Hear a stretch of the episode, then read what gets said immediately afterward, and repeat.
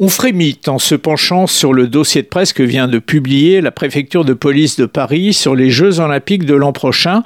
Et on frémit dès la première page, hein, tout de suite, rien qu'en lisant le titre, je cite Communication sur les périmètres autour des sites olympiques et paralympiques ayant un impact sur la circulation routière. Et en allant plus loin, on s'aperçoit très vite hein, qu'il eût été plus judicieux d'utiliser à la place du mot impact le terme de déflagration. Un peu partout, mais ça c'est normal, seront installés des périmètres de sécurité. Ce qui est moins normal, eh bien, c'est la taille de ces périmètres. En schématisant, si vous êtes à Paris par hasard et que vous n'avez pas de billet pour assister à quoi que ce soit, le mieux sera probablement de ne pas bouger de là où vous êtes.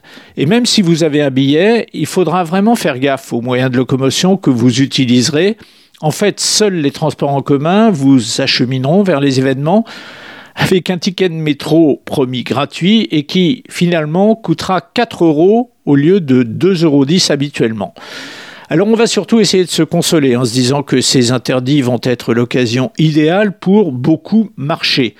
C'est pas faux, mais c'est complètement vrai non plus. Pour aller dans certains quartiers proches des zones de compétition, il faudra le prévoir très en amont en s'enregistrant sur une plateforme numérique qui vous délivrera un QR code.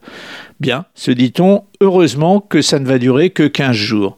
Eh bien justement, non. Beaucoup plus en fait, car il y aura aussi des restrictions pendant les phases de montage de mars à juillet et aussi pendant les phases de démontage jusqu'à la fin du mois d'octobre, les jeux les plus longs de l'histoire pour les Parisiens, pas fâchés d'être un expat.